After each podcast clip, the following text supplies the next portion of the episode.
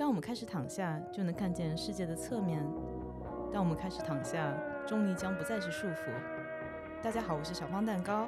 大家好，我是九九。音乐剧《韭菜》，但我的韭不是韭菜的酒。对，九九是我们今天的嘉宾啊，因为我一直想做一个音乐剧的专题嘛。呃，像我们都是所谓的音乐剧的韭菜。九九是什么时候开始接触音乐剧的呢？其实，如果说是第一次听的话，非常小，大概幼儿园、小学时候，我们家当时有一个猫的碟片，嗯，然后我妈会放给我看，还有音乐之声什么的，我当时就看过。但是真正去剧场里面看的话，大概是在嗯一九年的时候，当时法国的那个巴黎圣母院来国内巡演，这是我第一次去现场看音乐剧。一九年应该是我们这边中国有引进剧的一个大年，对吧？嗯，对，一九年的时候应应该有巴黎圣母院，嗯嗯，法红黑，好像法扎是一八年还是一九年？对，而且还有还有好好几个那个法嘎啦，嗯，对对，他的拼盘演唱会。呃，像我的话，我小时候第一次进剧场看，应该是上海大剧院引进的《狮子王》。对，然后也是我妈妈带我去看的，然后当时还蛮震撼的，因为《狮子王》它里面有一些很大的动物的布景啊，长颈鹿、大象什么的。对，然后在那之后就对音乐剧产生了蛮大的兴趣。看来妈妈们都是对妈妈都对文艺非常感兴趣。在之后，上海其实这些年陆陆续续都有引进一些剧啊，像呃，比如说猫也引进了，然后妈妈咪呀，我记得来了好几次。对吧？还有什么摇滚学校啊？那个 Evita，嗯，对，上海这边会比较多，就是户外音乐剧人和户内韭菜，就是两种生活状态。外面是盼呀盼呀来个剧吧，户内是天哪，我的钱包不保。对他们有人吐槽说，就是中国只有上海和北京两个城市，但北京其实也不多，比上海还是差很多。对，北京的音乐剧比较少，北京应该是根据我了解，他们看话剧比较多。嗯，是的。之后我是去纽约读书嘛，所以在百老汇就是也看了一些。然后说二零一九年，其实我看到一个分析啊，它是中国音乐剧应该是市场爆炸的一年，它这个市场规模。在这个表格上面写，二零一七年是两点五六亿元，二零一八年是四点四八亿元，二零一九年就是七点二一亿元了，将近翻倍的程度。对，我觉得这跟那个深入人心的在二零一八年、一九年的播出有很大的关系。对，但是我没有看过深入人心啊，你没有看过？没有，我到现在都没有看过。我前两天试图去考古，我看了第一季和第二季的前两期，然后我我就对。里面对于某些演员的介绍产生了深深的疑惑，就是，嗯，因为我看过部分人的现场，哦，对对对，就是，呃，我这里讲一下，为了避免这个各种冲突啊，我们这期应该不太会讲演员的名字的，对，是不会讲到的，对对对，我们是会用描述来形容，我们还是有一些求生欲的，就是有一些演员，我确实是有点不太理解他的那个 title 是怎么混到的，然后当时就，唉。一下子对这个节目突然间就不想看了。他们不是说中国人音乐剧就是人均是王子吗？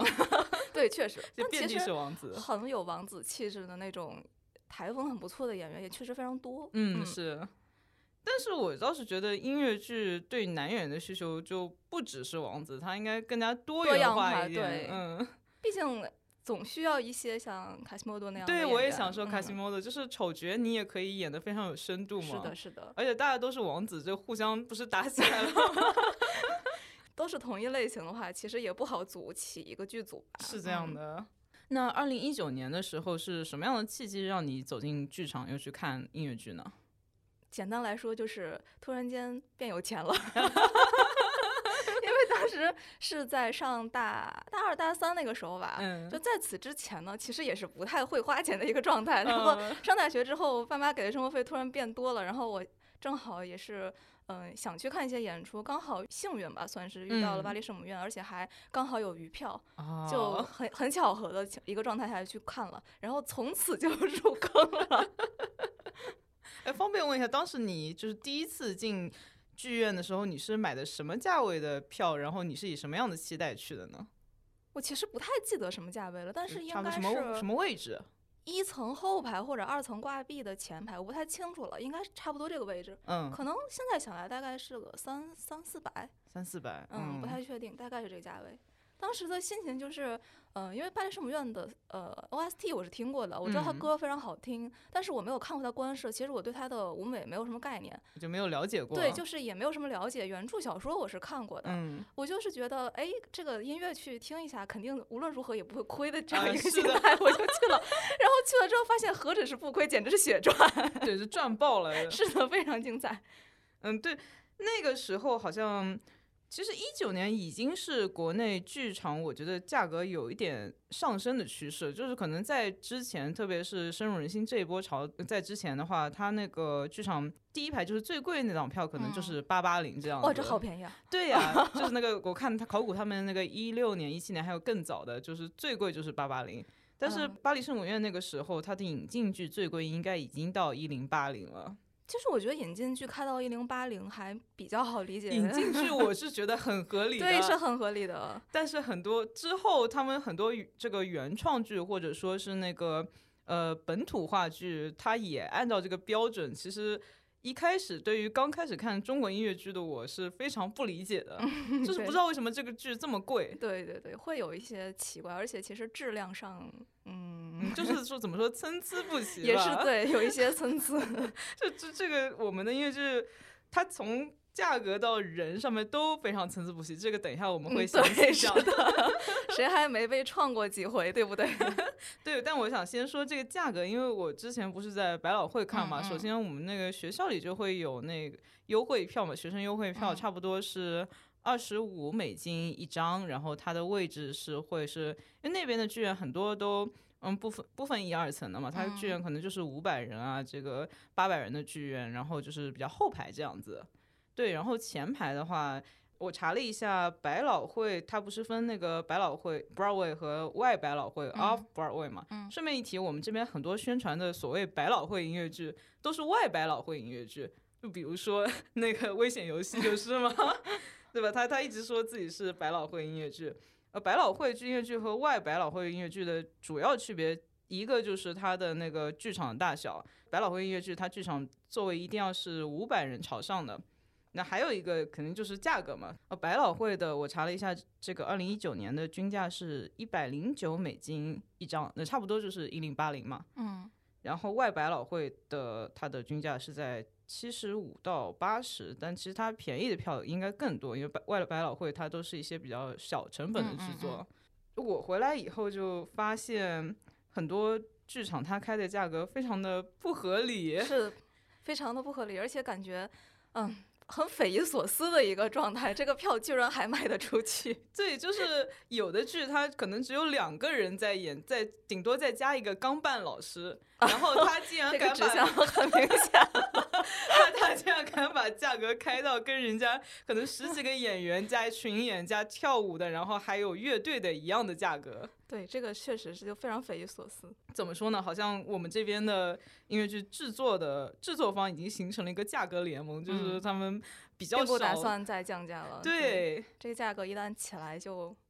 哎，韭菜成熟了就不会再不会再弄过去了。是，然后还有以前读书的时候，就是他那个第五大道上竟然有一个尾票亭，就是当天可能快开演了还没有卖掉的票，他就会折价买嘛。我看到我们这边就是演艺大世界在南京路刚开了一个尾票亭，然后我我的我是希望我们这边尾票会有更多，要不然的话我也不想去跟黄牛斗智斗 勇。是的，说起黄牛，你有买过黄牛票吗？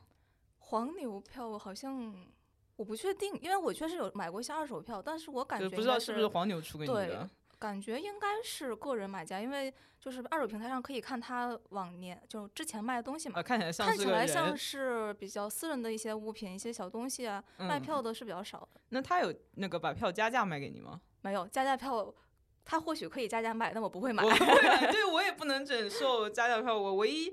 我唯一一次买了加价票的是那个去年底安娜卡列尼娜的阿云嘎场，然后我真的有点想看，我的手速真的抢不到，我就买了，但是那场竟然取消了，所以票又退掉了，这一阵白忙，简直是。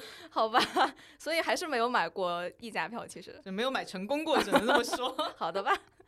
我倒是所谓的杀过牛，就是有一些不那么火的剧，嗯，临近开演的时候，黄牛就要想办法把自己手里的票出掉嘛，对他就会便宜一点卖。但是这个地方也有一些坑。对，如果你快开场，你不是急着进去看嘛，或者刚开场了一点了，然后黄牛黄牛他就会所谓说，比如说我有四百八的票，但是我便宜一点，三百卖给你，然后你就拿着匆匆的进场了，然后最后你发现你手里可能是二百八的票，嗯，他就把这个票塞给你了。哦，还有这种？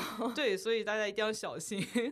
我最后一次就是杀牛的那个票，应该是一八一九年在上海文化广场看歌舞线上。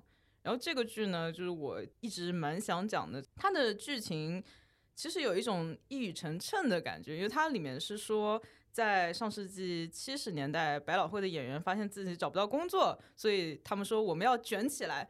原来的话，并不是每一个剧都是又唱又跳又演的。但是他说，我们音乐剧要存活下去，我们就要让每个人的唱跳演技术都很好，这样比我们会唱的没有我们会演，比我们会演的没有我们会跳舞，比我们会跳舞的没有我们会唱，然后这样就是音乐剧演员的生存之道。呃，所以在百老汇，他们的音乐剧演员很多都是从比如说外外百老汇、外百老汇，然后百老汇一路走上去筛选上去的。呃，所以说呢，我们在百老汇看剧基本上是。不会有一个，就是像我们平时在国内看剧需要有个挑卡司这个行为，为什么呢？就是一个是他们很多剧都是只有 A、B 卡的，他大部分时间都是 A 卡演，然后 A 卡有事或者说特别的场次才有 B 卡演。其次是他们的 A、B 卡都是经过层层筛选，非常有水准的了。就是你去看的话，你在百老汇的剧场里面看，基本上它是有个水准在的。但是我们这边，我觉得 怎么说呢？非常的参差不齐，对我觉得市场起来的太快了，还其实很不成熟的一个状态。就市场膨胀起来，观众需求膨胀起来，但是它的那个可以用的演员却远远的不够，所以就导致了很多，对吧？很多很痛苦的观剧经历。是的，九九今天就有一个，我何止是一个呀？很多，我不理解，我总共。集中看剧的时间其实也就是两个月，怎么能踩到这么多个雷？这有就我就看九九最近看剧，然后有非常多的感悟，所以想邀请他来 谈一下。是的，最近这段时间可能是我对国内音乐剧感悟最多的一段时间。过了这段时间之后，也许心态平和下来了，就没有那么多话想说了。是这样的，你看你的描述，真的从现在开始吗？对，从现在开始。嗯，咱们从哪里开始呢？嗯，能先讲一部你觉得最最离谱的吧？最离谱的，嗯，最离谱的就是某次我看一个只有两个人演员，还有一个 钢伴老师的剧的时候，嗯，就是哦。虽然说指向性很明显了，但是我不说，我我不会说他是谁的，我要命。其实不止一，不是不止一部剧是这样的。话说回来，呃，就是我还要命哈，就是 有一个演员呢，是不是已经封箱了的那个？嗯，对，越说越明显了。就是有一个演员呢，他其实还蛮有名的，就是他和另一个演员的这个组合本身是非常有名的哈。就是那个他们的 CP 是吗？嗯，对，非常的有名，而且还，嗯，有一说一，CP 感确实挺好的。嗯，但是这个演员呢？他在刚上台的感觉，大概前二十分钟的时候，嗯，有一种他在台上演我上班的感觉，就是一种什么感觉呢？我刚上班，我就想下班了。他说话不带标点符号的吗？那个台词念的呀，毫无节奏感。然后张嘴一唱歌，我当时就啊，我好痛苦。我说他在台下，这是一点没练声直接上台的一个状态吗？我的天，这是什么 什么灾难的唱段？关键是。和他同台的另一个演员，他的搭档唱歌就很好听。他们俩的歌呢，就是前面几首呢是，嗯，基本上是一人一首这样下来，嗯，就还好。嗯，但是中间突然出现了一首他们两个人要一起唱的，就是二重唱的，嗯，就开始好听的一阵儿一阵儿的了。哎，就是 好痛苦呀！你说这难听吧？我人质在，你说它好听吧？确实也是不好听，就是薛定谔的好听，嗯，好听的好听的那个人就好听，对，好听的一阵儿一阵儿，但后面就还好吧，状态起来了就还可以，就是，呃，创的我没有那么惨。我知道他是收费上班，然后花一半的时间，花一个小时来练声给观众听，也也没有一个小时吧，倒是也没有那么夸张，半个小时，半个小时差不多可能是。总之就是那次给我，哎呀，搞得好难受。但是后半句就是后半个场还是可以的。嗯，我感觉他啊，让我觉得可稍微的可以原谅了吧。但是我绝对不要再看他的剧了。现在我在卡斯表里看到他的名字，我觉得哦，脑壳疼，救命！真的，我觉得就是。他演员，他最基本的职业道德就是你一上场就得表现出一个，对啊，我得是一个练过的，对吧？我在台下跟人家对好的。嗯，对。关于你刚才说的这部剧，其实我也有，你应该经历更多。对，首先这个你看的是那个中剧场的版本是吧？对，哦，小剧场版我也看过。对对，就是你刚才说的那个是中剧场版本。对，嗯。呃，我我这我被创的经历也都是中剧场的，就是怎么说呢？有一位音乐剧演员，就是我对他又爱又恨。哎，这是你人生的不是音乐剧生涯的一道坎儿，真的是，就是他表现好的时候，就是自信放光芒，像孔雀一样；然后表现不好的时候呢，就像一个怎么说呢？他也不是。就是萎靡，就是他非常进入他自己的空间，然后让别人都没有办法配上。然后在这个两个人的剧里面呢，他配合是非常的重要的，对吧？就是如果你没有配合上，一个是你的搭档会不知所措，还有你的钢伴老师也会不知所措，因为他得跟着你的节奏来弹。嗯。然后这位让我又爱又恨的演员，在我上次看这个两个人的剧的时候，他两个问题都犯了。一个是他在念台词的时候，呃，首先啊，这个剧他演了好几年了，而且此位演员是他的在国内版本的最早卡司之一，他忘词了，嚯，就是观众观众多看几遍都能把词背下来了，你知道吗？那好吧，其实创造我的那个在我那一场他也忘忘词了，对，就是我听很明显他是说错了的。嗯，那观众肯定反应很大，对吧？因为观众都把台词背下来了，我不知道为什么。观众不知道为什么这个剧很神奇，就是看三场能背过一个剧本。而且不仅如此，大家会在生活中经常使用它里面的台词。是的，非常好用，就是它已经刻在那个脑骨子里面了。嗯，那 anyway，就是我喜欢的这位演员，他把台词念错了，他的。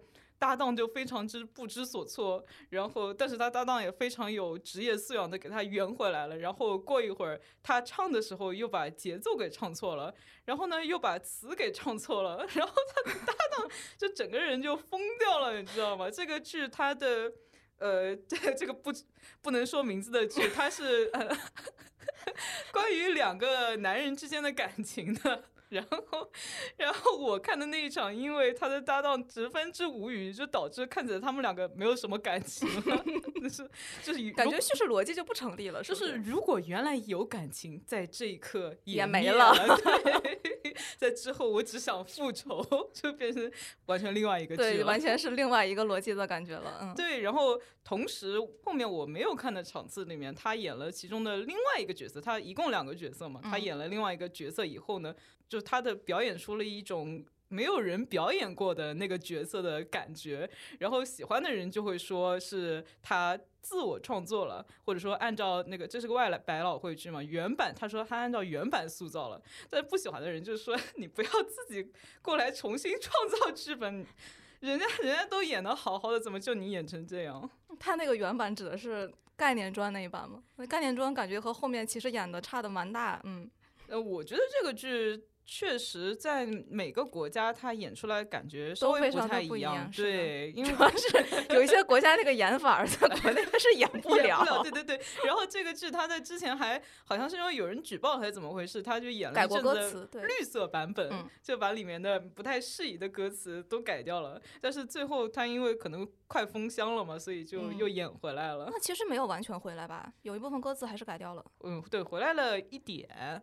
对，除了演员的表现，其实对于音乐剧来说，剧本也是非常重要的一个部分。嗯，现在市面上有很多改编剧吧？嗯，对，尤其是一些电视剧的大 IP 改编的还是蛮多的。嗯嗯，尤其是自从某个哎 制作公司搞起了这个风气之后呢，哎，现在一个之前做原创剧的也要掺这趟浑水。那个 IP 其实本身还蛮不错的，就最近新宣布的一个计划，不知道最后能改成什么样。其实我是有一点担心，嗯，因为目前哈，我们正在录这期节目的时候，正在演出的一个剧，就是一个改编剧，是它的原作呢是那种单元化的故事，嗯，但是其实因为原作是电视剧嘛，大概好像四十多集吧，差不多，嗯，就挑选了其中的两个故事搬到舞台上，其实很多很多很多的信息都要从。多少集电视剧里面压到很短的，大概两个多小时的舞台上面，对，中间还要穿插主线啊，还有一些呃铺垫的东西，其实它这个细节上面会少很多东西。嗯，所以当时我去看这个剧的时候，感觉它这个嗯剧情非常的仓促。你看过他的原著吗？我去看过的，嗯，我觉得原著那个节奏还蛮不错，就四十来集也不觉得拖沓，嗯嗯，而且演员表演也挺不错的，就是感觉人物的动机起码是完整的，是可以理解的。但是音乐剧版本，嗯，怎么说呢？就是如果完全没有看过原作去看这个音乐剧的话，就是啊啥？为什么？就是这个事情怎么发生的？对，就是发生出这样的呃疑惑，我觉得是可以理解的吧，嗯。除此之外呢，就是如果是看过原作再进去到音乐剧的话，就是怎么说呢？剧情全靠脑补，到那纯属听歌。我在想，他这种那个大 IP 改改的音乐剧，他是不是就默认去看的人都知道原著的剧情啊？我觉得不应该吧，因为同一个公司，他之前还做过另外一个大 IP 改编的一个音乐剧，那个剧其实我觉得质量还蛮好的，那个蛮成功的。去年。已经完成了四轮，现在应该是要开五轮。嗯嗯，那个剧的可能跟它原本的故事结构也有关系，因为它原本就是一个整体的故事，它不是单元化的。对，可能在这种情况下，精简一些细节或者是一些旁支的线路，再搬到舞台上是 OK 的。因为我当时去看那场剧的时候，我是没有做过任何功课，我也没有看过原作，也没有看过。原作改的电视剧，我直接去看的音乐剧，嗯，当时看起来的感觉逻辑是很顺畅的，呃，只有一点点，嗯，细节上的一个两处小问题，就感觉逻辑上不是很通，或者说这个角色这么做，我觉得有点奇怪。后来我去看了小说，确实是因为去改编的时候，为了节省时间，可能改掉了一点，但是对主线的影响不是特别严重。是这样，我觉得音乐剧它作为一个完整的作品，无论说你是从多家喻户晓的那个呃，无论是小说啊、电影、音乐呃，还有那个电视剧改编过来，你总得让从来没有看过他原来作品的人，能够坐在这里，就通过你一一两个小时的这个内容，能够有一个理清的逻辑。嗯，对。而且其实我觉得改编剧还有一个很大的问题，就是它很多。我不知道是跟这个作曲老师有关系还是什么原因，就是听起来不像是一个完整的剧啊。因为如果有一些音乐剧，它从一开始就是一个音乐剧的形式出现，对，它里面可很多旋律或者是词汇，嗯，重现在很多首歌里面。哦，对，包括在中间的这个间奏啊，还有就是一些 BGM 里面，对，它还会有那个它的变奏啊，或者说慢速版本是这样。但是很多。嗯，也不能说很多吧，反正我看过的这两部改编剧里面，我感觉这样的段是很少的，所以还会有一个结果，就是你出剧场之后，对于这首嗯这些剧里面的歌，其实印象不是特别深，你就忘了。对，因为没有那么多的重复。对，就是一般来说，就是原声的创作音乐剧，它都会有一个主题曲嘛，对吧？是的。然后它这个主题曲会在里面不停的重复出现。对，可能是一个小节，可能是一段。嗯。是，我觉得可能是制作方的问题吧，就他们并没有把它当做一个所所谓的音乐剧作品来做，而是作为一个舞台剧，然后加了点歌。对对对，你说的太对了，就是这舞台剧，但是我们唱歌。对，可能是跟这个有原因，但是我觉得。嗯，希望以后音乐剧的作曲老师们可以考虑一下这个事情。是这样，所以我觉得这不一定是作曲老师的锅，可能是他们整个那个制作团队的问题。对对对对对。我感觉如果要是缺少这样的一个部分的话，好像音乐剧的灵魂就稍微欠了那么一点点。是这样的，嗯，哎，比起这个改编剧，它它有一些剧情逻辑的缺失啊什么的，我觉得我有点。我不喜欢的一种剧，而且很多都是由 我们亚洲北方那个国家 改改编过来的剧。他的问题是，他有一套他自己的自洽的逻辑，但是我看不懂他的逻辑。对包括我看了好几部，都是怎么说呢？它里面要么就是说，就感觉这些呃，就是某北方国家改编过来的剧，它。他那边的人的思维逻辑和我们不太一样，它里面的爱和恨都来得非常之突然，而且不仅如此，就是他的对爱的接受和对恨的原谅也非常之突然，就突然到你完全你你当下可能沉浸在他优美的音乐和他的舞美之中，但是回家一想就想说，这人怎么能这么想？这人怎么能这么做呢？就我真的觉得有很多改编剧是有那个水土不服的问题。嗯，对，可能是就是背景不一样，也许就无法理解这个人物动机。嗯，哦，我还想，我我我想实名吐槽一部，那个文文学作品改编的剧，而且我知道有很多人他的观点会跟我完全不一样。这个剧它是中外合拍的一个剧吧，它是改编自日本著名作家太宰治的小说《人间失格》。嗯，这个剧真的是我看到褒贬不一非常严重的一个剧，而我是不喜欢它里面的，我是不喜欢的那个部分。嗯，就怎么说呢？呃，就是你看过他那个原著小说对，我有看过。对，他就是他的改编跟他的原著。我认为是完全是他的核心观念都背道而驰了，因为他原著就是一个对吧比较丧的，然后他所是太宰治是无赖派嘛，对对，对吧？他就是通过他的生活的不羁，还有他认为社会和家庭对他造成的坏影响，所以导致了最终的这个悲剧的结果嘛，对吧？然后他的音乐剧版本，他这个剧他的音乐还是找那个 Wellhorn 野角来做，就之前做变身怪医啊，之前很多非常。成功的音乐剧的一个，他是英国作曲家，应该是，然后他的舞美也都是英国那边的团队，就是他是整个的包装啊，什么都是很好的。然后他的 演员，这个我们演员这个事情，我我们稍后再说。对对对对对。然后呢，就其实我是最最主要是接受不了他的剧情，因为他的剧情就是说他他是。有两条线嘛，一个是太宰治小说家本人，还有一个是他那个里面的他里面的那个角色，就是大庭叶藏，他的那个生活，然后这两条线交织，然后就是不知道为什么到最后就突然正能量了起来。其实我有点能理解他这个样子。你是觉得他说了过审吗？这个能说吗？能，但是我确实是这么觉得的。你是这么觉得的？但是这是这作为一个什么中日英合作的剧，他他肯定不只是想在中国上演啊，他他可以多做几个版本嘛？就哦，这个问题很好解决。对，可是我是觉得他。他这么一改，就完全偏离了这个，就就是我就是觉得原作虽然我不是太宰治的忠实粉丝，但是我觉得他也是忠实粉丝 会想要骂街的程度。对，但这其实，嗯，如果理由是和是我所想的那一个的话，那我觉得这也不能说是剧本本身的一个问题，只能说是他不得不这样。就是他这个，而且他之前都是差不多按照那个基调来演的，然后最后就一转正能量。我觉得，我觉得。如果真的是突到这种程度的话，还是考虑一下是不是一些外部因素吧。我觉得可能跟这个制作组本身，嗯，自己本身的意志也许是不匹配的，也是有可能的。那如果这么说的话，如等他出了那个非国内的版本，我觉得再去评价他可能比较客观一点。可以，到时候再去看一场。是这样的，就还有一个是演员嘛，嗯，这我们也今天说好不点名批评任何演员，但是就他找了一名不是音乐剧演员的人来当他两个主演里面的其中一个，而他们两个是互换卡司嘛，就是有的时候这个人演叶藏，有的时候这个人演太宰治。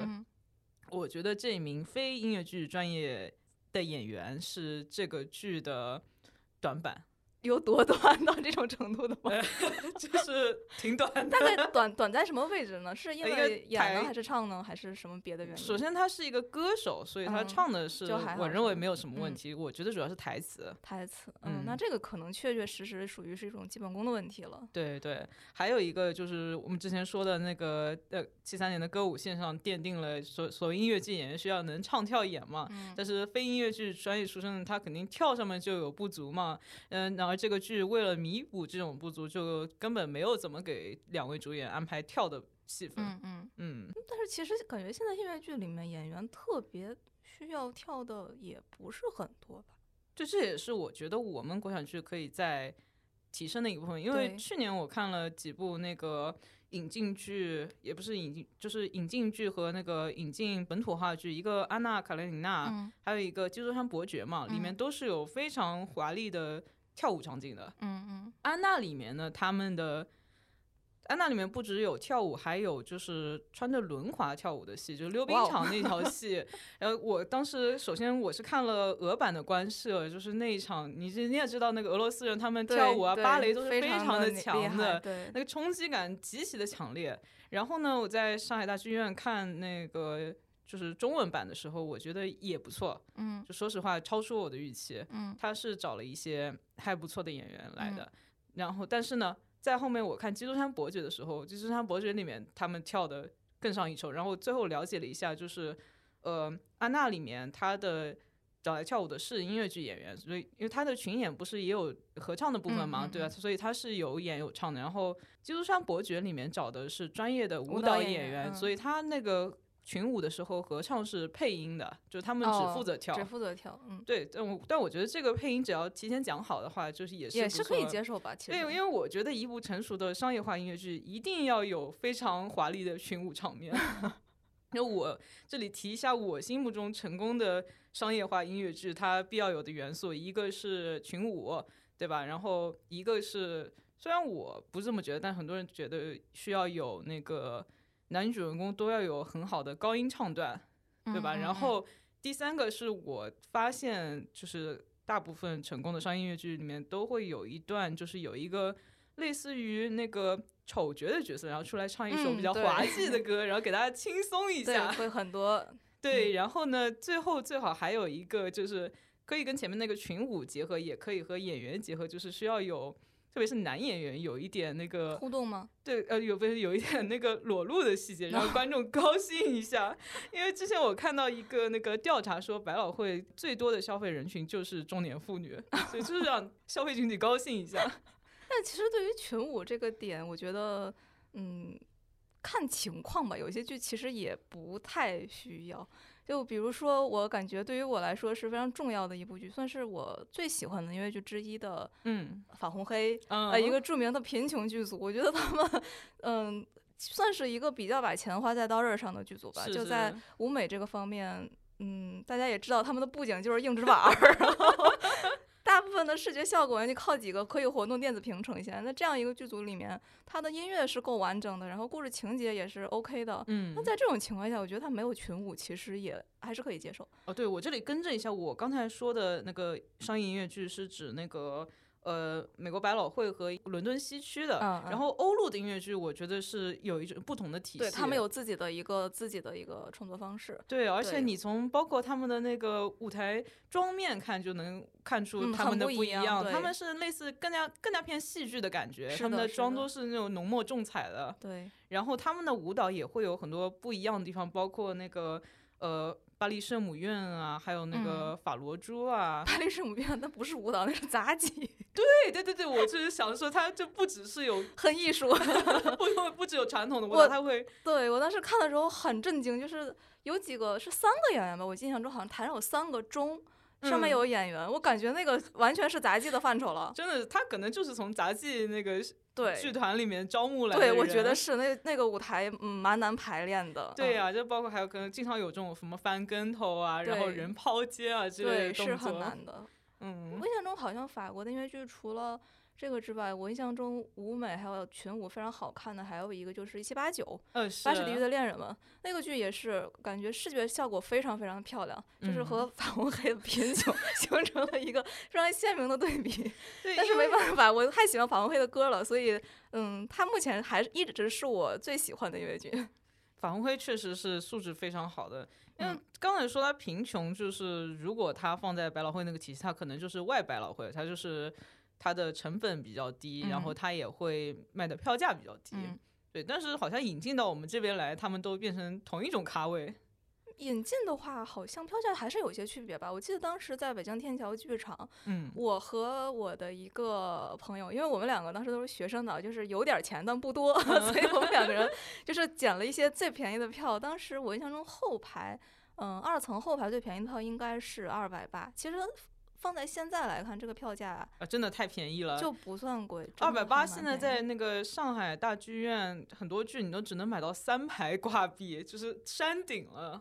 就是这是山顶在挂壁，好像是天桥剧院，它二百八只有两个位置，它最高那层呢是没有挂壁的，就是全都是中后，它就没有挂壁位置，所以就还可以吧，二百八那个视角。呃，话说回来，我之前叫什么设备升级，买了一个望远镜以后，我觉得这个票价的位置对我来说也没有那么重要。对对，确实是。所谓眼动深藏。对，望远镜非常重要，用望远镜怼脸就是前段时间。看一个剧的时候，嗯，怎么说呢？如果当天我看剧没有带望远镜，我不至于说。大半个月过去了，还在上头。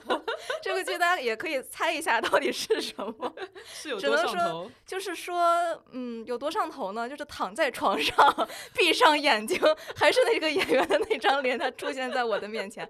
大半个月过去了，期间我已经又看了好几部剧，但是还是会想起他。我我第一次看前面说那个两个人剧的时候，也是这个症状，就是一些音乐剧上头症。真的？嗯，对，是这样。对，而且那个。哦，我原来一开始用的是我附庸风雅嘛，就是那用那种有一个小把手的，然后看起来很复古的那种，就是传统的剧院望远镜。然后，但是呢，那个其实看的不是特别清楚。嗯。然后后来呢，我就直接升级了一个那个反保罗望远镜，就看起来就像特写一样。哦，反保罗到底有多清晰？哦我还真没，我还真没有试过。对，就是看看音乐剧的人必须要拥有一个反保罗望远镜。是想有点想入手了，因为我现在手头上那个是一个。嗯，某购物平台四十块钱搞定，嗯嗯，但是也能做到一些就是眼动升仓的效果了。对对对，刚才说改编，其实除了小说、电视剧改编，还有很多，还有很多题材也被改成了音乐剧。对，是的，比如说好像最近也有一些游戏改编的音乐剧，嗯，也不是最近几年，就是前段前几年之前，一九年之前，就是疫情之前那段时间。嗯，印象中好像阴阳师有改过一个音乐剧，当时是有些日本的演员过来演的。嗯，我还看过那个剑网三改的，然后这两年应该还有王者荣耀啊之类改的，其实就是万物皆可音乐剧万物皆可音乐剧。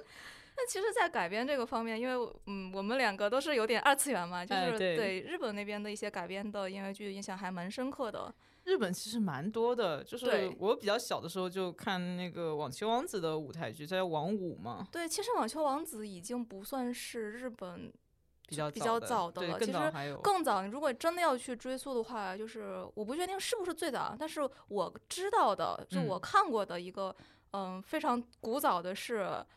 呃，宝冢歌舞剧团的凡尔赛凡尔赛蔷薇，对，凡尔赛蔷薇，经典了。包括其实宝冢改的不少吧，《天使红河岸》应该也是一个漫画改的，那个我也有看过。嗯，就是，嗯，这些剧其实我感觉就是哇，二次元这个产业在日本真的是好多年了呀。从那么早的时候，就是宝冢歌舞剧团就有一些改编，然后包括到这两年越来越多，就是现在有一个。嗯，专门称呼这一类舞台的一个方式叫二点五次元嘛？对对。就其实我还看了蛮多二点五次元，就比如说，嗯，从大概零几年就开始做改编，到现在一直没停的《网球王子》了，还有就是《黑执事》，然后还有近些年呢一些就是一几年开始的一些游戏改编的，比如说很热的一些 IP，像嗯，像《梦幻季》啦，还有 A 三这些，呃，包括 DLB。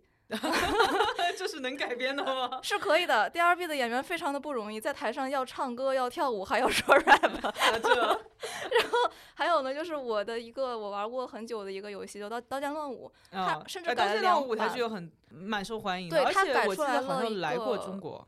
是，它是对演在国内演过，而且是不止一场，他是有那个正。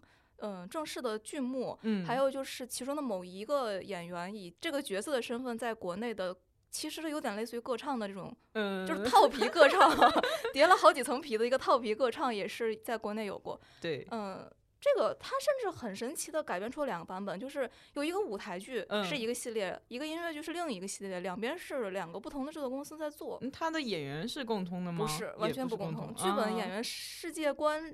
略略的有一点点共用，但是整个剧情线都不一样。它应该是呃给了不同的公司来改编。是的，是的。嗯，然后我还看过那个 FGO 的那个音乐剧，然后之前 B 站它还那个免费放送了《北斗神拳》的音乐剧，那个也不错。嗯，其实文豪野犬还有呃文恋，文恋的全名叫什么来着？文豪与炼金术师，对他们这些也都是有改编，而且很多其中的很多质量都非常的不错。是。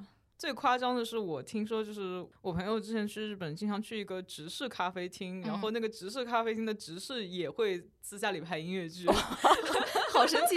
就是日本这个二点五次元音乐剧的传统，就是我感觉是他只要人能 cosplay 出来的角色，他就可以出音乐剧。那人不能 cosplay 出来的角色，他们也总有办法把它搬上舞台。对，就比如说当时看，嗯，文豪野犬的那个。舞台剧，我记得当时他其中的一个主角他。发动他技能的时候是一个非常大的一个场面，其实，在动画里面看那个特效，我当时在想这个东西你要怎么把它搬上舞台？结果好家伙，是我小看了他们，他们的伴舞用那种黑色的绸缎在整个舞台上布出了那么一个特效的效果，真的好厉害！天哪，这非常厉害的。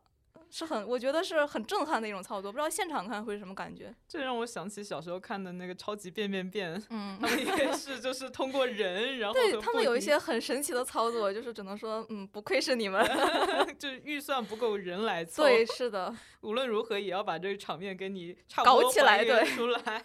是的，还是很厉害的。嗯，我觉得这跟那个日本的观众。比有比较多的观剧习惯也有关系，在需求多嘛？对，可能是的。那其实我一直就很想知道，就日本的这种漫画改编，在这个行业里面，就宝冢歌舞剧团到底起到了多大的推动作用？因为我据我所知，他们现在还在做一些这样的尝试改编。嗯，对，而且呃，就是宝冢的演员嘛，大家都知道是全员女性。嗯，就是嗯。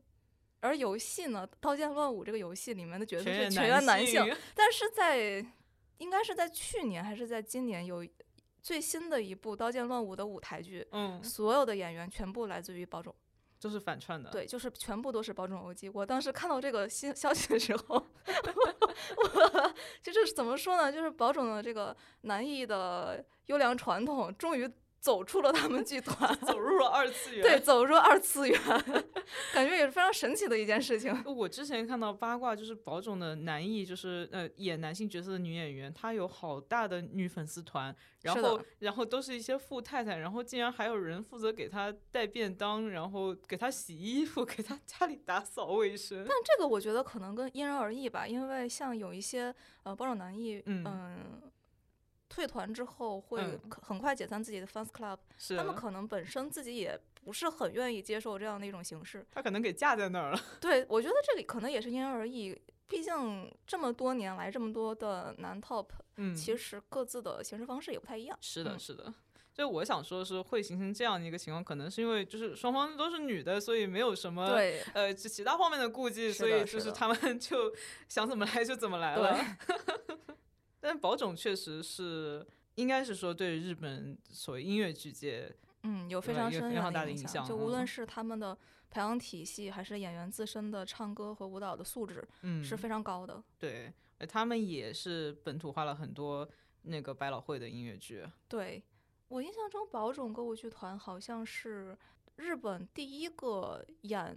伊丽莎白的剧团，我印象中是这样的，应应该是的，嗯，而且而且宝冢的那个伊丽莎白的戏服是经过他们改造以后变得更加华丽了。对，其实原版就还挺华丽的，嗯，但是啊，宝冢的娘姨们 这个手是真的巧啊，自己会做一些画头饰啊什么的，就让他这个华丽程度更上一层。就是感觉到他们在做这个剧的时候是非常用心的，嗯嗯，所以我觉得他们这么多年成功可能跟这个也有关系。其实说到这里，我就想说，呃，国内的一些剧团有一些行为，就感觉在圈钱，就是没有什么诚意。嗯，首先就是宝总他不是有一个自己的选拔体系嘛，他有他的学校，然后他基本上保总的演员都是从他保总的学校，不是基本上是啊，全部都是对对，除了一些专科，可能是比如说是其他的艺校来的是吗？不是其他艺校，有有一些日本传统的一些音乐形式，嗯嗯。大部分的演员，可以说绝大部分吧，基本上都是从他们的音校毕业。嗯，他们音校是三年级，然后四年级，音校四年级就等于是在保种的第一年。嗯，所以说他们退团的时候就说毕业嘛，我不知道这是不是毕业这个词的最早的这个来历，就是他们可能是保种音校二十几级毕业，就只是说他从进入音校到他退团是二十多年这个意思。嗯，他们的大呃基本上所有演员都是这样出来的，所以整个的培训是非常标准化的。对对对对。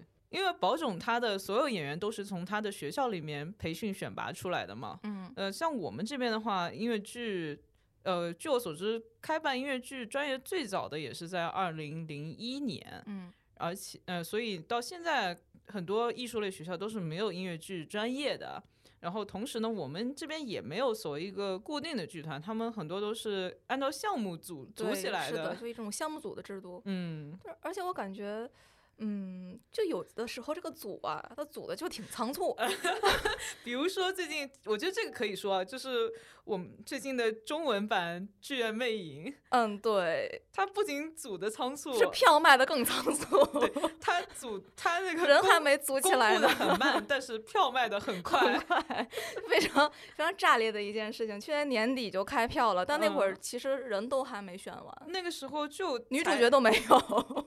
真的，他只公布了三位魅影的角色，然后当天晚上立刻开票，然后我们其所有人都不知道所有其他演员是谁，对，完全一无所知，都不知道他的排期，然后就是包括现在就是快要还有一个月就要演了，还是不知道排期，他才公布了前四场的排期，然后顺势又开了一波后面没有公布排期的票，这个操作也是有也是有一点不懂，就是，哎呀，我感觉嗯。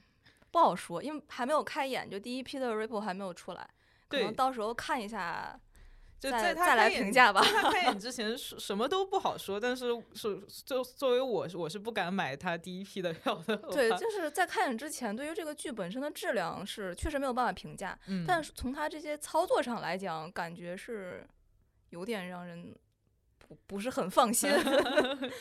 毕竟人还没有定下来，这个票就已经卖出去了。这个操作本身就，嗯，很有一种集资来做这个项目的感觉，好像是他就缺这个钱，缺米下锅对，就是缺米下锅，然后先把这个钱收过来，然后再开始后面的操作，就是感觉这顺序就不太对。我觉得他就是想趁这个魅影这么大一个 IP 的这个。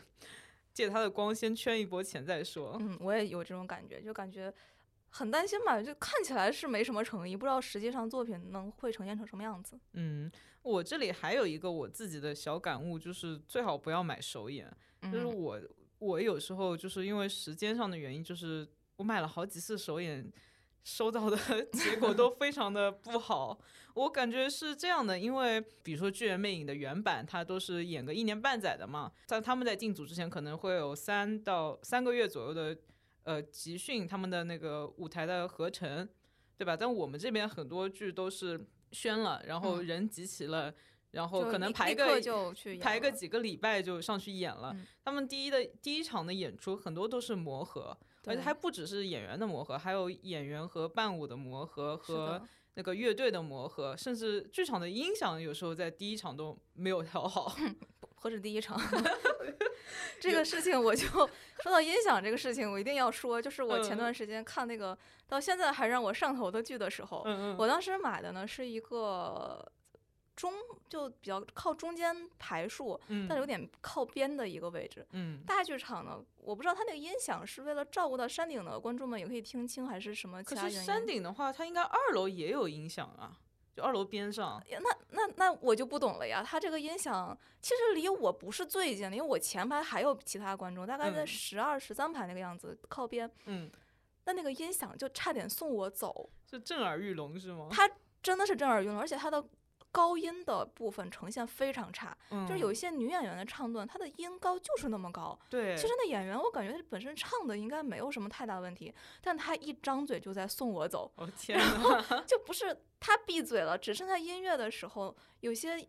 音调比较高的乐器，小提琴什么的，那个乐器一响，我觉得我也要没了。就是，就它的赫兹非常的高，太响，而且有些音效，音效，比如说是枪声或者什么这种音效，它突然间响起来，就是我感觉我心脏一跳，就是我当时好担心前面某一个观众。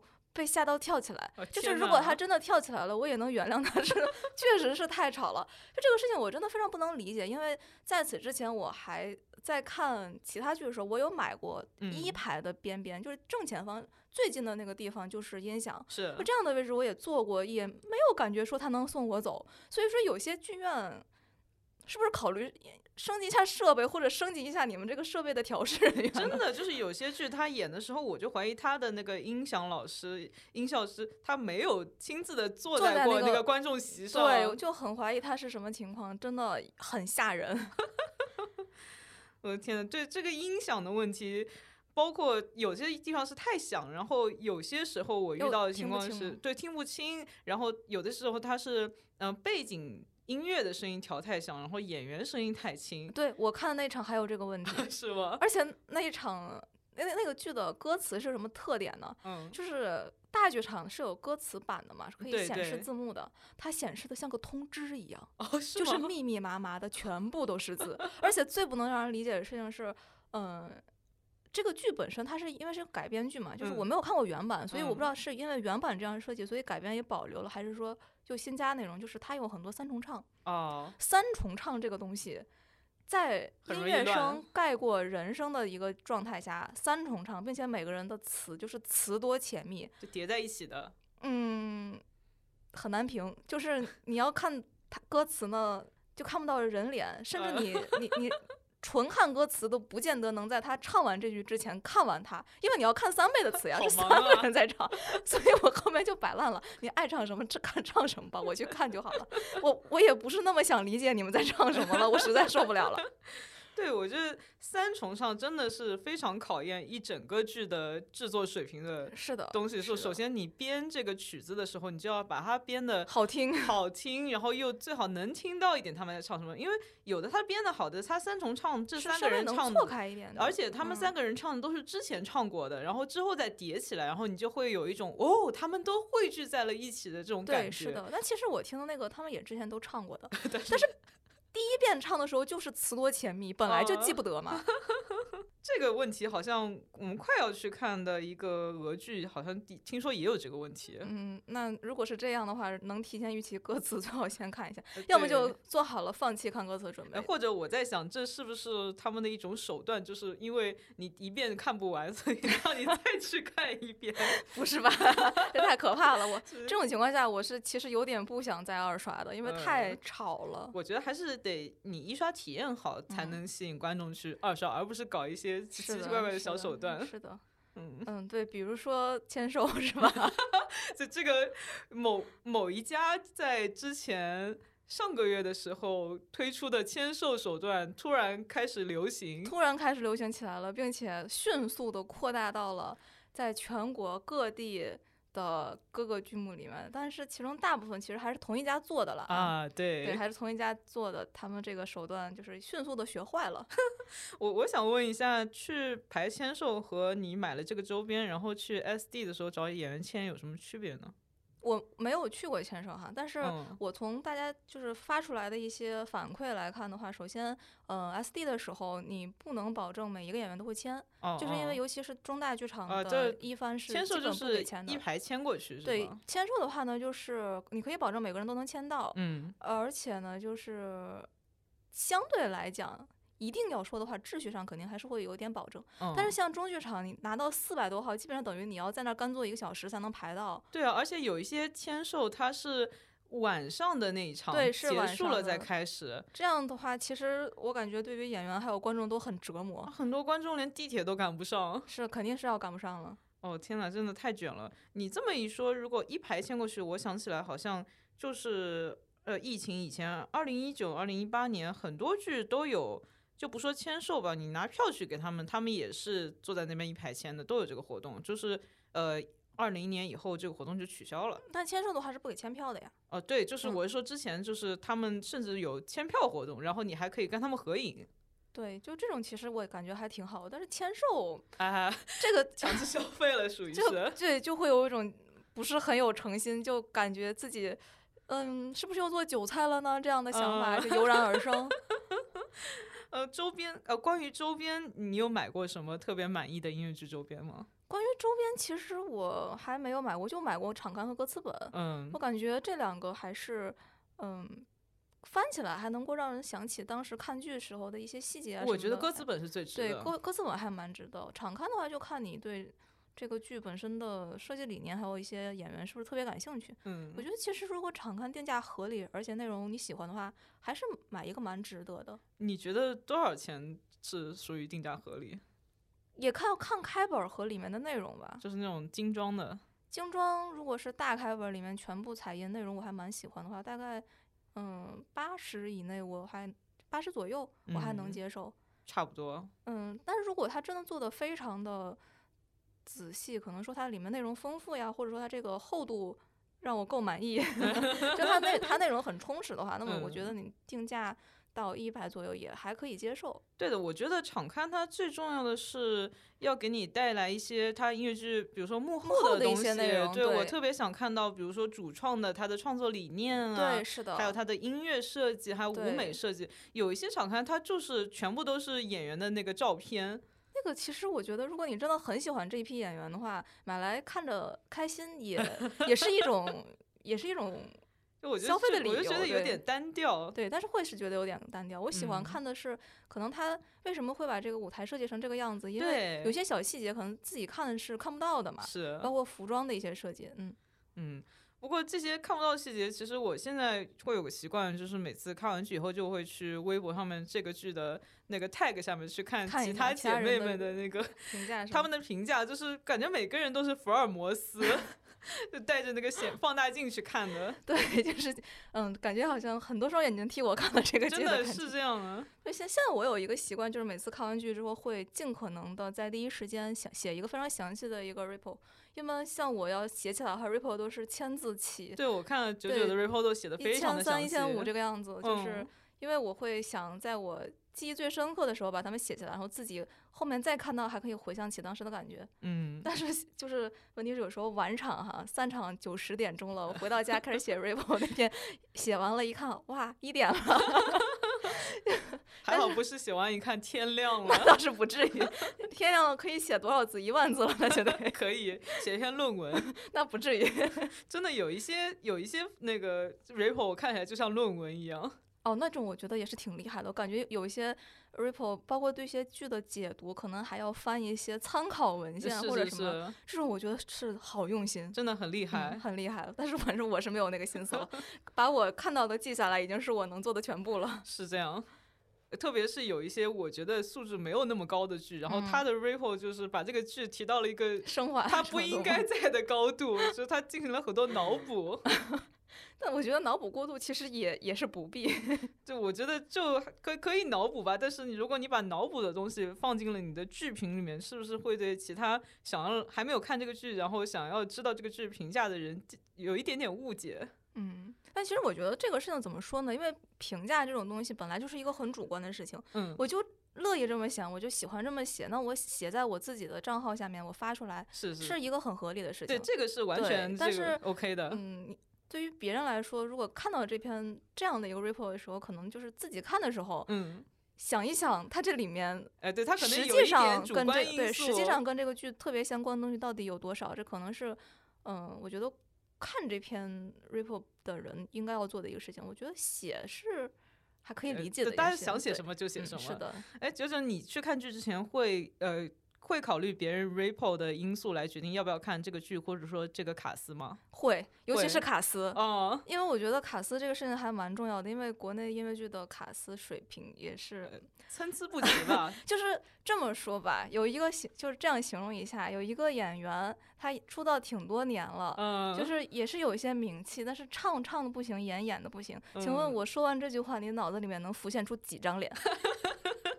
反正在我这里的话，肯定不只是一张，是对，而且我这句话也又没有一个性别的限定，就是 那更多脸了，是吧？好多张脸在那边。对呀，就是在这样的一个情况下，我觉得不是很敢盲买去看，因为其实去年的时候在看某一个呃大 IP 改编剧的四巡的时候，嗯，当时我是盲买了一张票，因为当时其实我在国内看英文剧也不多嘛，是中文剧是头一次看，我就去。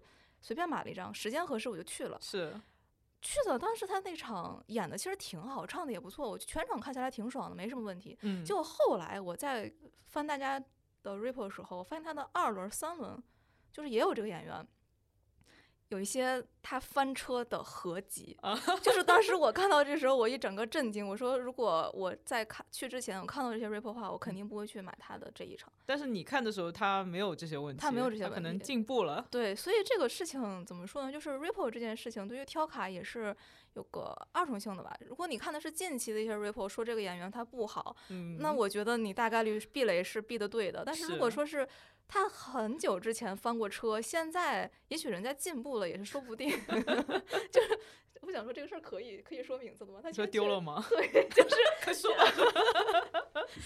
就是说到这里，不知道大家有没有猜到我在指的这个人是谁？就是。嗯，就 B 站上面很火的对他曾他曾经被人调侃过是著名丢了艺术家，但他其实现在已经不丢了。就是虽然我他捡起来了，对他捡起来了，但是因为当年他丢了这个事情就是太有名了，以至于现在只要出现一个唱歌跑调的音乐剧演员，他就会被他就会被拉出来。就比如说。嗯，一个很著名的亚洲大厦的戏叫《阿波罗尼亚》，小我们的小酒馆，小酒馆的新卡里面有很多演 Richard 这角色的演员，他在唱《爱情》这首歌的时候，有些高音确实是很有困难的，或者说是进拍子就卡的都甚至有困难。是，就如果出现这样的一个情况，可能就是呃，比如说有些视频或者有些合集是就是爱情但丢了，但其实丢了，艺术家本人他已经不丢了，但是这个。这个这个说法就这样留了下来。我觉得虽然我不是很喜欢他吧，就是一般般无感的一个状态。嗯，但是我觉得对于他来说，多少是有一点点怨。但我觉得他可能私下在努力的练习，想这个洗刷自己对的名声。嗯，Ripple 这个事情就是，哎，我感觉演员也要珍惜自己的每一个工作机会嘛，毕竟他是演给观众的，他。如果做的不好的话，观众对他肯定是会有批评的。是因为观众是消费者，对啊，消费 者肯定是有评价的权利的呀。是，而且那个你去买一部剧都得花钱，然后看剧还要花时间，一定要挑一个对自己对自己友好的场次。对对对对。就其实如果有的选，就没有人想挑卡，就每次在那边挑卡，就感觉弄个 Excel 表格，然后看看 哦，这个人我想要，那个人我不想要，但是这 两个我想要的人正好和那个我不想要的人拼在一起，怎么办？对，这个是。就很难取舍，而且其实，嗯，像经常看剧的大家，应该都会根据一些 report 去挑卡，会有这个习惯嘛。嗯。那么每次，尤其是一些呃。小剧场，它本来每个场次其实票就不多。对。那么排期出来之后，大家都知道什么样的场次它会是好看的。那么基本上很熟悉这些内容的观众们就会去抢那一场，马上把他们抢光了。对。那么在这种情况下，其实路人如果我突然想看一场剧了，哎，那刚好这场有有空位。对。那么你大概率这种情况下买到这个场一定是不好看的。路人进去就被创了。对啊，就是路人进去就被创，你让他怎么以后会变成一个新的韭菜呢？就是其实很不良性嘛，是这样的，嗯，对，所以我还是觉得部分演员确实应该提高一下自己的业务能力。就是，嗯，新人演员呢，也不要把舞台当练歌厅，所所谓的男大，对啊，新人演员也不要把舞台当练歌厅。那么出道很多年的演员，是不是不要那么躺平啊？你真的出道这么多年了，一说起来都是旧卡司或者是很有经验的这个前辈的演员，然后那你你一张嘴送观众走，这个事情。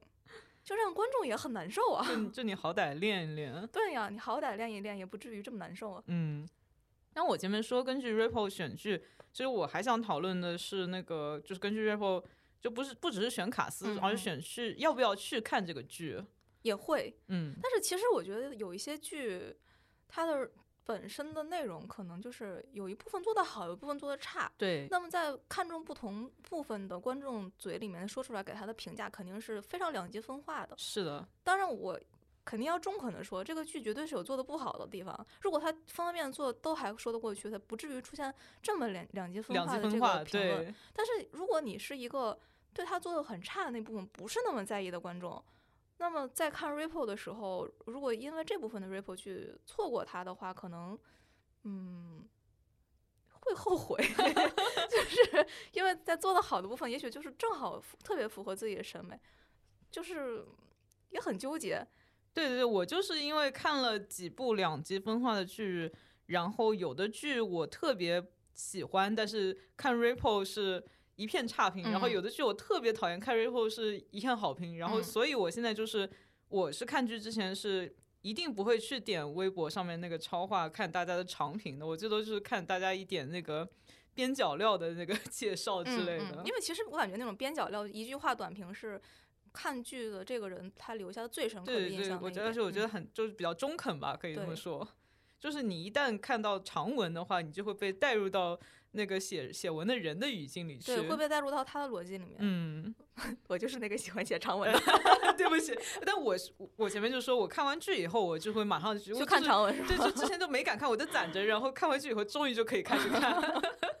好吧，嗯。但其实我第一次买这种两极分化非常严重的剧，就是上次让我特别上头这个。嗯，我当时进剧场之前，我还是非常忐忑的，嗯，因为确确实实它两极分化太严重了。对对。但是这个剧本身呢，让我看起来感觉就是他活该两极分化，就是他好看的地方是真好看呀，它不好看的地方是真的好难看呀。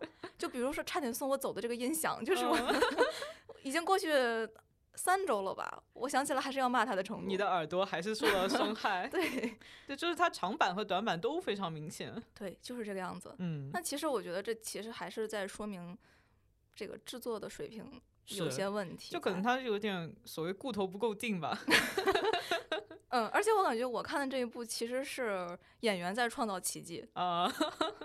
演演员和舞美在创造奇迹，就是负责有某些部分的这个工作人员应该给其他人员磕一个，就是比如说音响老师，对，真的是炸的太多了。呃，但我觉得这个就是剧场的魅力，就是无论你这个剧。的之前的 repo 或者说之前你听到它的剧情是什么样，或者说上一场演的是什么样，每一场都是新的一个体验。嗯，是的，就是这个样子。就是在当场他们舞台上的这个就化学反应嘛。是的，那不然那个某个著名的已经封了箱的两个人唱一个人弹的剧，为什么会有那么多人？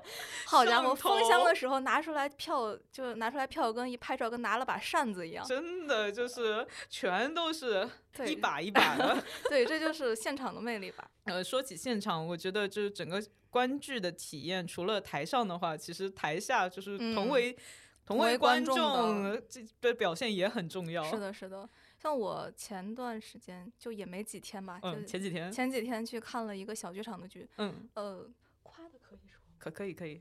就这个剧本身还蛮好看的，就是。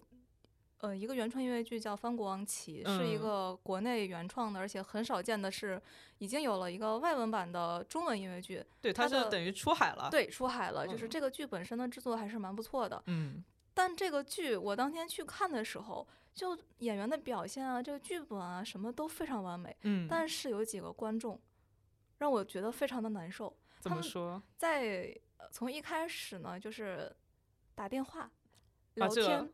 甚至还有一个中年男性一直在喝水，就是其实大家知道，在剧院饮食是不不被允许的嘛。嗯，对。他不光喝，他喝了不止一口，他再拿一个保温杯喝。就是大家都知道那种不锈钢保温杯，你扣上的时候，它会咔有一首有一个金属的响声。是。你拧紧了之后，滋，有一个那个密封口和那个金属的杯口一个摩擦的声音。他这样滋，咔，好多遍。而且呢，在这个剧大概演了三分之二，就是情绪最高潮的一个独唱，嗯，那个时候非常感人，我眼泪都快下来了。嗯，他们他们这几位呢，就突然有事要一一起出去，嗯，六个人，六个人出去，这个动静本身就不小了，对吧？而且本来一个小剧场，你像六个公正就就是很大的一个比例，其实他出去也也就算了。他不光出，他还是大摇大摆的出去，就是因为有的时候，比如说，呃，我们常看剧的总会遇到有些情况嘛，就是可能是自己，可能是别人不得不要出去，可能是有非常紧急的电话，或者是要去卫生间，是大家出去时候就是小跑着低低头弯腰那样跑着弯着腰的，对，尽量不会打扰到别人。但是这类观众不一样，他们不光站得非常的直，而且走得非常的慢，一步三回头，就是你把后面的人都挡住了。对，因为我当时坐的坡度比较高，可能还好。我觉得前排是不是会被挡住啊？就是，而且呢，当时那个小剧场，那个演员本身他在当时在唱这一段的时候站的是很靠前的，嗯，其实离观众席就非常近。但是那个观众席的设计呢，就是如果想从里面出来，需要从这个演员的前面过，嗯，就在他面前。当时我感觉那个观众和演员之间的距离就是绝对。不到半米，他们就是以这样一个距离走过去的。哦天哪！你你想象一下，就是所有人看着那个演员和他旁边那六个大爷 那样走出去，是一种什么样的心情？就是 很很难受，而且因为嗯，大家都知道，就是小剧场其实它每一场的排期都不一样嘛，就难得遇到几个很不错的演员凑到一起，然后演这一部剧，而且当天状态又特别的好。嗯，就在这样的情况下，你突然被这样几个人打断。我觉得演员的情绪肯定受到很大的影响。嗯嗯，演员情绪不知道，反正观众情绪是受到了很大的伤害。如果演员本人，我倒是看他感觉没有受什么很大影响。我我觉得他可能内心受伤了，但是呢，他因为能撑住强大的职业素养、职业素养和这个信念感，包括可能是丰富的舞台经验，是的，是的，让他完成了这个表演，而且水平还是相当不错。嗯，但是就是。那天散场之后的 S D 就是 stage door，嗯，大家可以蹲在那，就是在那边守着，可以和演员一些互动啊，包括签名什么的。对，嗯，在等 S D 的时候呢，我们所有的那场的观众基本上都在骂那六个人，就大家一起吐槽，同仇敌忾，就是。对，我觉得 就非常值得骂。对，就非常值得骂，毕竟每个人其实都是花真金白银过来看剧的，然后被。别人打扰到肯定会生气的。这几位不文明的观众，他们是不是不是不是我们所谓的爱好者？他是不是拿赠票来的？我感觉是拿赠票，因为我们当时在等 SD 的时候，他们是从职工通道出来的。嗯，就是感觉应该是，我也不不太好说，但肯定不是说自己买票那个。是他可能没有花钱，所以不珍惜这么一个观影的体验。对，无论但是无论珍不珍惜，这样打扰到别人，我觉得起码不道德。呃，我觉得不是不是不礼貌，就是他就是不道德。但是有可能他自己没有觉得自己不道德，因为我觉得我们这边呃对所谓观剧礼仪这件事情普及的不是特别好吧？包括就是大家应该知道，观剧的时候是不能拍那个舞台上的。包括看电影的时候也不能拍的，是的。然后剧院他还会有专门的人，就是拿个小激光笔，如果看到你在拍，他就指指你。然后经常我就看到有的人他在拍，然后就被制止了。对，嗯，但其实我觉得这个问题，就拍这个事情，嗯，我觉得还可勉强可以说得上是一个相对私人一点的行为。嗯，毕竟你拍的话，可能就一个亮起来的屏幕会晃到后面。是，呃，虽然说有一些知识版权的问题，但是。这是剧方的问题，但是你用脑子想一想，他拍能打扰到的观众的量和在这个剧里面走动会打扰到别人程度是肯定是不一样的。嗯，所以我个人并不认为说 会有人认为自己在看剧的时候到处走这个事情是合理的。对，所以我我不知道他们这几个人的心情，就是我只能说是他们不道德，就是我行我素，他们没有考虑到别人。反正总之我的评价就已经不是不礼貌了。是，我我觉得盗摄你是可能不尊重知识产权，你是不礼貌的。但是我觉得走动它就是不道德的了。对，当然如果你真的是因为急事你不得不走动，我觉得。大家体谅一下，我觉得这个看得出来的，因为这样的人他们都会那个小心翼翼的，匆忙的是可以体谅的。是，但像这几位这样大摇大摆的走来走去，嗯嗯，很难让人接受吧？我觉得很多遇到关剧不文明的都是所谓拿到赠票，就是我之前有一次，他是音乐剧《梵高》嘛，然后他在他是正常的巡演完了以后，那个我没看上，然后他在嘉定的保利剧院开了一个公益场，大家首先想象保利。多么远的地方，一般人不会去。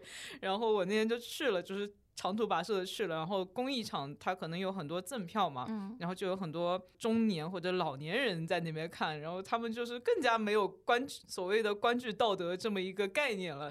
就是有的人在那边捶腿，捶的还 很有节奏。然后有的人也有在那边喝水，然后就是聊天啊之类的，就是真的屡屡不绝。对，但其实我觉得。也许他们没觉得自己捶腿动静大吧，但是很难很难不想象到自己走动的这个动静大。就包括你看到这样的场子里面，也没有什么大爷大妈在那到处走吧。这个事情我觉得就很稀奇了。呃，对，然后还有一个情况也出现了，我不知道他们是不常看剧还是就是故意的，就是有一种叫搅动升仓。嗯，有的剧它不是没卖完嘛，然后前排比较贵，然后但是如果有空着，就会有后排的人悄悄的跑到前面去。然后这个这个剧场工作人员也不会管，但是我就会看到，比如说豆瓣小组还有微博超话，就会有人把这个事情挂出来吐槽他们，因为这个对买了前排票的人就是很不公平，对不公平啊！为什么凭什么我买贵的，你买便宜的，我们坐在一起呢？对，这个事情其实，如果我要是买了高价票，我也觉得。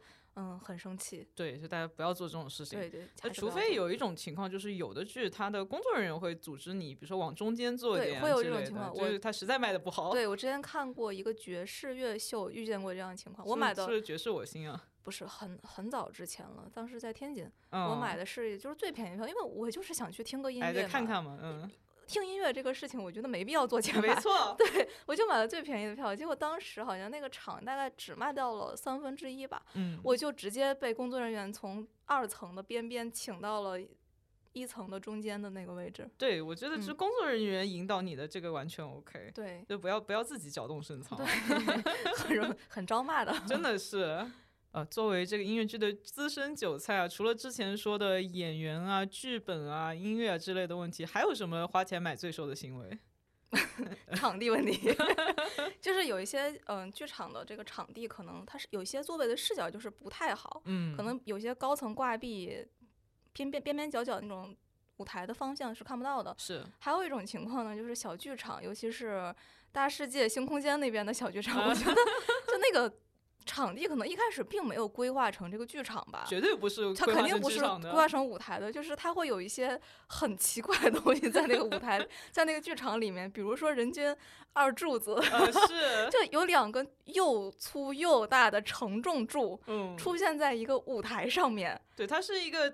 它原来是一个沉浸式的舞台，就是理论上来说，你应该坐在任何一个地方都能看到舞台上的大部分的场景。但事实是你坐在那个舞台的大部分地方都会被那个柱子挡到。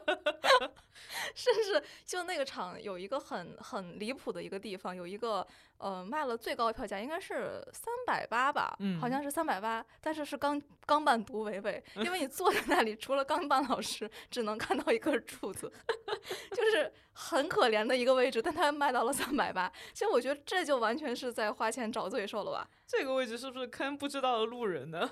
那也太惨了，嗯，真的是花了大价钱进去，只看到柱子。对，这就真的很惨。但其实我觉得那边那个小剧场的场地，除了这个很很离谱的场地之外，像我刚才说到的翻过王旗的那个助演的空间，其实也有两根柱子，但它那个柱子是在。嗯，比较后排，就舞台靠里的一个位置，就其实它前面的空间还相对比较完整，嗯，就是观众坐进去倒也没有那么严重的视线遮挡，对，只是在舞美上看起来会有一点奇怪，对，包括很多大剧场，它的三楼都是看不了完整的那个舞台的，因为它舞台有些有些布景比较深，或者说比较高的地方，你这个角度是根本看不到的。从我个人角度，我觉得这些就对舞台遮挡的。位置，你跟票价应该降价。对啊，你如果是很便宜的票价，比如说一般三楼挂壁这种位置都是最便宜的票，其实我还能接受。但是如果像，嗯，我刚才说的那个钢板独位位，它是卖最贵的票，但是它视野非常的不好。那我觉得这个位置就是很不合理的，就是花最多的钱看最少的戏份，是的，是很很不合理。但其实，嗯，花钱买罪受，除了这个场地问题，还有一种情况就是这个剧本身它太长了。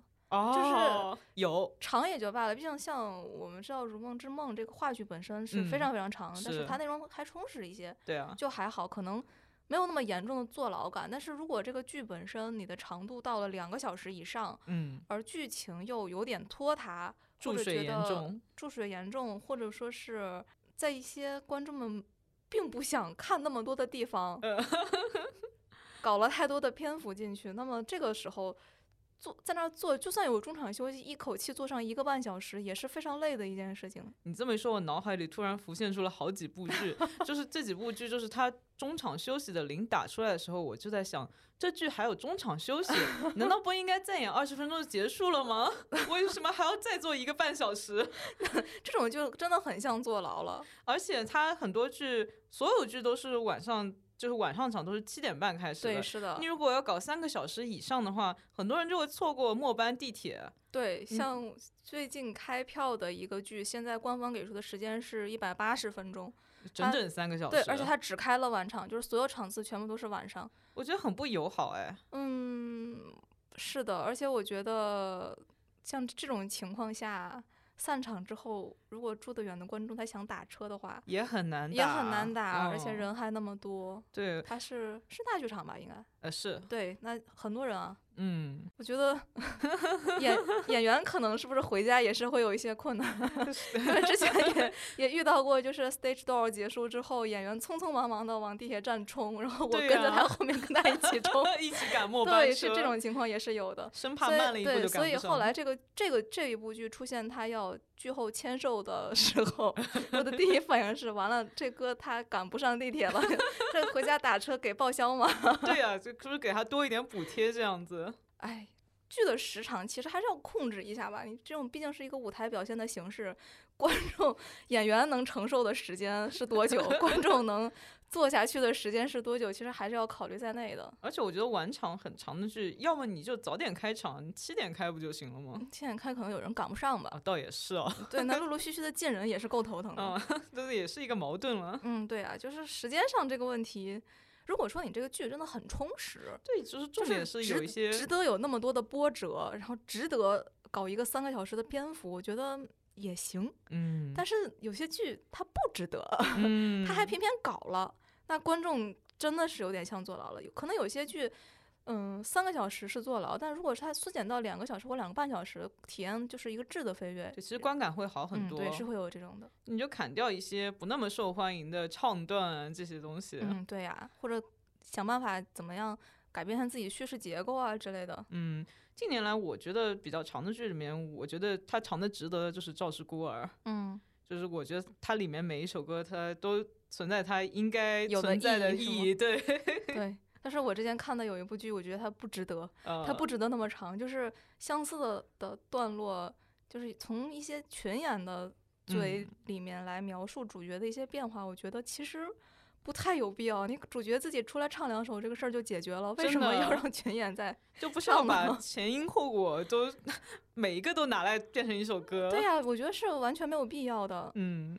我记得有时候可能是作曲老师就写出来歌，都觉得每一首都都很好，非常满意。但是其实你可以想，就还有对我还想比较想说一件事情，就是我很想知道为什么国内音乐剧这么不想录 OST 啊？对，其实有的时候我这我是真的很想说，你这张专辑如果电子专或者实体专，你让我花点钱，我去买一个 OST，我真的很想反复听。嗯，像我所知的，就十七八九里面有一首呃小夏洛特。唱的歌就是呃红白蓝色，就法国国旗的颜色嘛。是唱的一首歌，那首歌本身在剧里面是没有收录的，但他在他的专辑里面是有的。如果作曲老师你真的这么喜欢自己的歌，能不能卖碟？对，能不能卖个碟？对我是真的很想要。你这么一说，我想起来，就是小时候去看剧，基本上每一个剧它的那个周边里面都会卖个 CD，但是不知道为什么现在的剧都没有，是为了压缩制作周期还是什么原因？我觉得可能一个原因是因为我们的剧它都有很多套卡司，你要录 OST，你这个歌给谁来录？是不是要扯一番头花？有没有可能？也是，也是有这个可能。嗯，但是呃，像之前说的《赵氏孤儿》，他就。他也不是出了整张 LSD，但他出了蛮多首歌的。对，出蛮多首歌，我觉得也可以吧。毕竟像法红黑，其实也没有把所有歌都收录到。是。说起这个特别好笑，因为我在看法红黑之前，我只听他的 CD，我并没有看他官摄，我就以为他只唱那些歌，我就以为这个剧很短是吗？我就以为这个剧只演一个半小时，我就去了，误会大了。我本来还跟我朋友，我们俩一起去的嘛，我说我们俩去看个剧，然后晚上呢，感觉他好像不是很长的样子，我们俩出来还可以好好吃一顿，结果出来只剩 商场全都关门了，真的是，就是这个误会也是有点好笑。当年也是刚刚开始看剧，太天真了，都没有去认真看一下那个演出界面里面对这个演出市场的介绍。现在已经是一颗成熟的韭菜了，已经成熟了，不会再犯这样的低级错误了。哦，不过有这么长的剧，一般都是在大剧场演的吧？嗯，对，是一般大剧场的剧可能。篇幅会更长一点，反正我在中小剧场是没有遇到过中场休息这个事情。一般要超过两个半小时，我觉得才有中场休息，差不多。不对，中中剧场也有，中剧场有，有一些会有。嗯，而小剧场一般都是就是直接从头到尾演完的。嗯，对，小剧场剧都是短小精 那种感觉。我感觉其实现在很多小剧场的剧非常好看，就是体验感还有一些互动感都特别的强。我觉得小剧场。就是卖这个互动感，对，因为他的舞台离观众都很近，非常近，是的。就甚至就是说，他可能在台上打一个喷嚏，你在台下。这里我要插入一个吐槽，就是之前我有个朋友，他看那个《魔戒》里面精灵王李佩斯，他后来去演了一个舞台剧吧。然后我这个朋友特别喜欢，他就是一直坐在第一排看。嗯。然后这个剧里面就有一个剧情，就是李佩斯他会。吃面包，然后他说坐在第一排就能感受到那个口水和面包屑，也是也是有点有点惨，稍惨。我但是可能有的粉丝会甘之如饴，我不知道，那不是很清楚了。但是我觉得 有点难受。不过我们这边小剧场好像还不至于出现在台上吃东西这么一种剧情啊。目前好像目前还没有，我还没有看到过有 有这种情况。但其实小剧场沉浸式是非常强的，尤其有一些呃剧它的。演出区域是流动的，可能就不是单独的一个舞台，嗯，是很很多片区域，它会在这个观众席之间，演员会在观众席之间穿梭，对，甚至就是上到桌子上面，然后跳舞之类的，也是有这样的。还有一些跟观众是有互动的，嗯，对，比如说呃，阿波罗尼亚他返场的时候那个著名的军训。哎，我还听说那个灯塔里面好像还让观众来给传取名字什么的。是的，是的，尤其现在就是疫情政策放开之后，这个互很多互动都回来了。对，还蛮好玩的。就大家有兴趣可以去体验一下。对，小剧场其实不光有这个音乐剧，就是多说一点，也会有一些嗯话剧，话剧还有舞剧。嗯，就比如说还是那个亚洲大厦，我们的著名的韭菜大厦，韭菜大厦里面的两部出场的舞剧，我就看过其中一部。呃，这部舞剧里面呢，有一个演员，他会在中间点一个香炉，就其实，在小剧场的那个情况下，你是能闻到那个香的味道的，嗯，那个体验感真的是非常不错，就是感觉自己会被带到这个情节里面，是跟着他走的。嗯，还有一些小剧场，它就直接设置是观众也是剧里的一部分，比如说你是酒吧的那个顾客啊，对，你是酒吧的顾客，你是来这个小赌场的一个玩家，对对对，对，会有这样的。设置还蛮好玩的，是。好，那我们今天这一集讲我们两个韭菜的音乐剧之旅，就先讲到这里。然后，如果大家喜欢这样的内容，或者说喜欢嘉宾九九的话，请在下面留言，谢谢，拜拜，拜拜。